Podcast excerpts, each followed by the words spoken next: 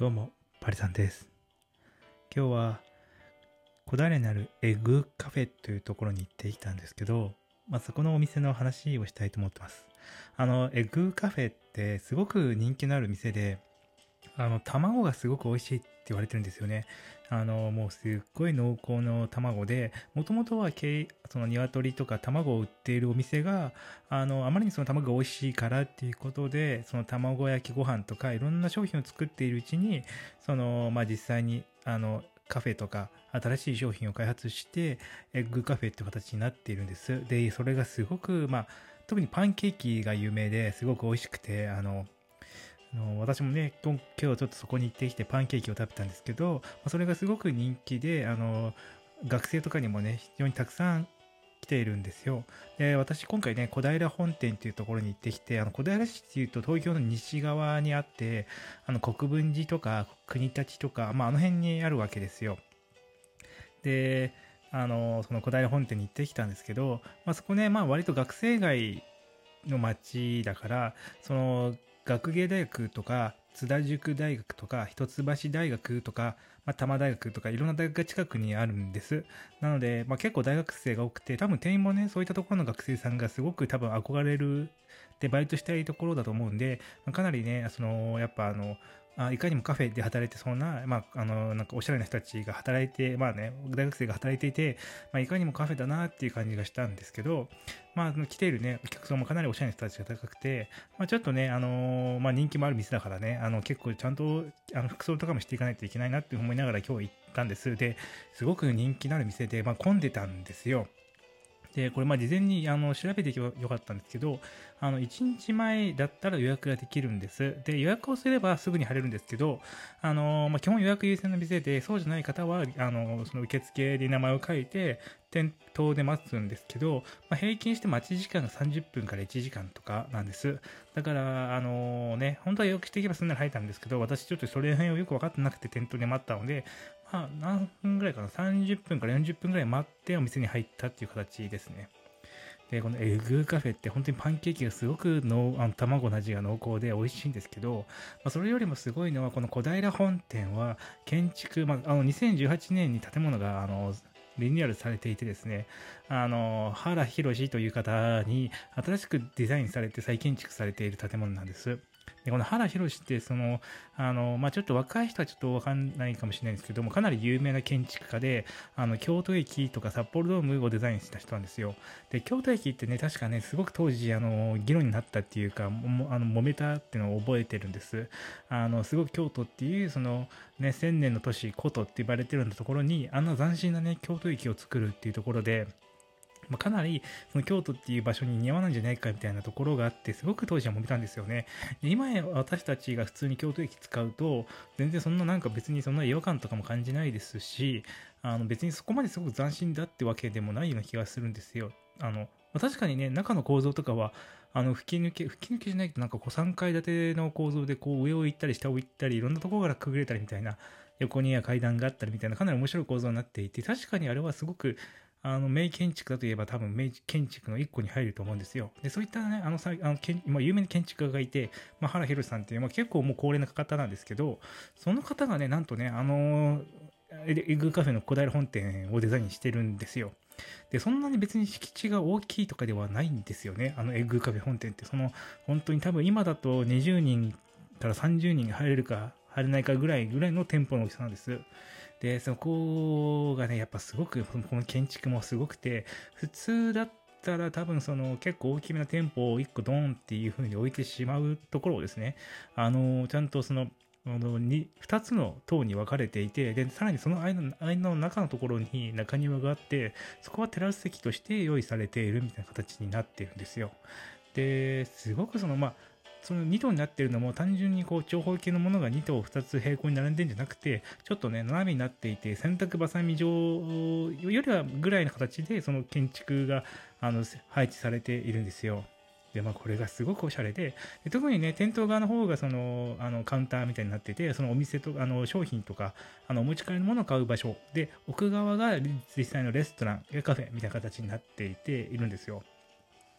で、まずこれがすごくメイあの、すごい隠れた名建築だと思うんですよね。あの、カフェとして寄るには、すごい、あの、こだわりがあってですね、あの、考え、考えているっていうか、すごい現代芸術だなって思いながら、こう、入っていくわけですよ。で、さらにね、あの、面白いのが、これ、色使いがかなりパステルカラーを使った、あの、色がね、3、4種類ぐらい混じっているんですよ。で、これが結構面白い使われ方がしていて、黄色と緑と青だったかな？が、こういろいろ混じっているんですよ。で、これもすごく面白くて、あの、まあ、そのね、色の並びだけで写真撮って、あの、絵になるみたいな形なんです。で、それがやっぱすごく面白くて、でね、そのレストランの方に入ると中には、あのまあ、入り口の近くと奥の方の出口のところに2箇所ね、上に伸びている、あの、天井のところで上に伸びている通気口というか、天窓みたいなのがあって、そこがね、そう細長く上に伸びていて、そこから天窓が入ってきて、光が差し込むような形になってるんですよ。なので、あの店全体もね、あのまあ、そこまであの大きな照明入れなくても明るいし、そこの縦の吹き抜けとか結構天井が高くて、そこになんかこのね、あの空間の広さを感じられるような設計になっているんです。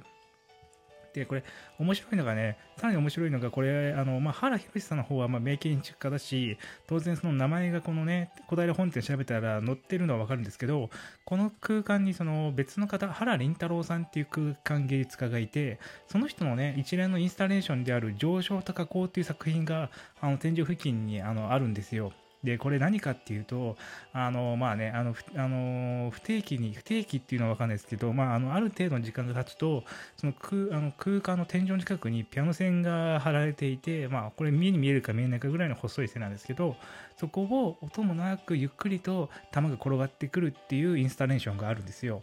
で、これ、あの、すごいのが、その、かなり天井が、あの、高いので、基本的にはそこに何かがあるなんていうのが目に入らないんですよ。で、かつね、その、みんな食事をしてるから下向いてるし、会話をしてるから、まあ、せいぜいを見ても相手の顔を見てるんですけど、そのね、はるか上のところで、実はこの空間上に、その、ピアノ線が張られていて、あの、ある一定のタイミングになると、そこをボール、まあ、球がね、転がってるんですよ。で、これ本来球転がるときってなんか、今から流れますよみたいな音が鳴ってもいいじゃないですか。でもこれ多分ね、あの、おそらく何も鳴らないまま急に流れ始めるんですよ。で、急に流れて、本当にもう、ほんの一瞬ですね、多分30秒から1分ぐらいの間に、まあ、数個流れて、それで終わって、終わっちゃうんです。で、これ、まあ、私はこれを見に行っこれを知ってたんで、あの、原凛太郎さんの作品があるって知ってたんで、この、あの、タイミングを待って上を見て、おーと思って眺めてたんですけど、あの、音もしないのに、音もしないし天井も高いんで、当然誰もその上を見ないんですよ。で、流れてることにすらおそらく気づいてないんじゃないかっていうぐらい、あの、ひっそりと流れるんです。でもこれ多分、あの、かなり計算尽くされた構造になっていて、あのスピードとか、どこまあそれあの弾が2本、あの片側から交互に、交互にっていうか同時に流れてくるんですけど、どこで弾が交わるかとか、多分そういうのも多分全て計算尽くされた上でこう弾が流れてると思うんですけども、そういったところにもね、多分あの全く気づかれないままひっそりとその空間上に現れて消えていくっていうところにね、まあ、かなりあの面白さを感じてまし。面白かったですね。で、その色もね、やっぱパステルカラーで、こうやっぱパステルカラーのところにちょっと一瞬異物があるというか、空間をの雰囲気を変えるみたいなところがあって、すごくあの面白かったです。で、原林太郎さん、まあ、この人はね、まだね、空間芸術の方で40代半ばぐらいの人なんですけど、あの、まあね、一応瀬戸内国際芸術、芸術祭とか、まあ、岡本太郎芸術祭とか、まあ、ちょっと名前うろ覚えなんですけど、で、ちゃんと賞とか取ってる、まあ、結構有名な、まあまあ、こあの空間芸術の方で、でね、この、まあ、上昇と加工っていうこの作品、まあ、ただピアノ線の間はボールが流れていくだけなんですよ。で、これね、あの、全然その、何があの価値があるかとか、わかんないじゃないですか。で、だから私たち、私とまあ、もう何人かで、その、ご飯食べてて、こう、上を眺めて写真を撮ってたんですけど、当然、このね、この空間の中に3人だけ上を眺めて、おお、流れてきたとか言ってるんで、その周りのね、その女子大生とかも一緒に上を見たりするんですけど、その見てもね、何も思わないまま伏せて、会話に戻っていくっていうところにもまたなんかこう面白さを感じましたね。やっぱでも、あの、その上に流れてるか流れてないかって気づいてご飯を食うのか、食うの、そのエッグカフェのパンケーキを食べるのが全然空間のなんか重みっていうか意味合いが違っていて、で、やっぱこの何か物が動いてるってのがやっぱすごく面白くて、あるなんかそのね、写真とかだと、あまあ固定された空間の演出になるじゃないですか。でもその上を物が動いてるっていうのはすごくやっぱ空間としてはすごく異質だなと思って、なんかそれがなんか別に面白いとかそういうわけではないですけど、こう、不定期な不定期にね、こう上の方、まあ、不定期っていうか、まあ、計算されたランダム性で多分上を流れているんですけど、そこをこう様が動いてると思うとすごくまあ面白いなと思いましたね。で、これね、あの、まあ、でもこれ、あのこの写真を撮りたくて今日行ったんですけど、このね、原林太郎さんの作品と原博二さんの、あのこの建築が味わってる瞬間を撮るのがやっぱ結構、あのね、いつ流れるかいつその、ね、そのあの作品が動くか分かんなかったんで、まあ、一応店員さんにあの聞いたんですよ。あのこの作品はあとどのくらいで、あの動きますかっていうふうな質問をしたんですね。で、そしたらですね、店員さんがもう全然、あの、その、ピアノ線が張ってあることの、ピアノ、ボールが流れる作品、まあ、ハラリン太郎の作品を全然知らなくてですね、え、作品って、えっと、何のことです？こ、この、これですか？みたいな感じで上の指さすんですよ。で、はい、それですって言って、まあ、時間を教えてくれたわけなんですけど、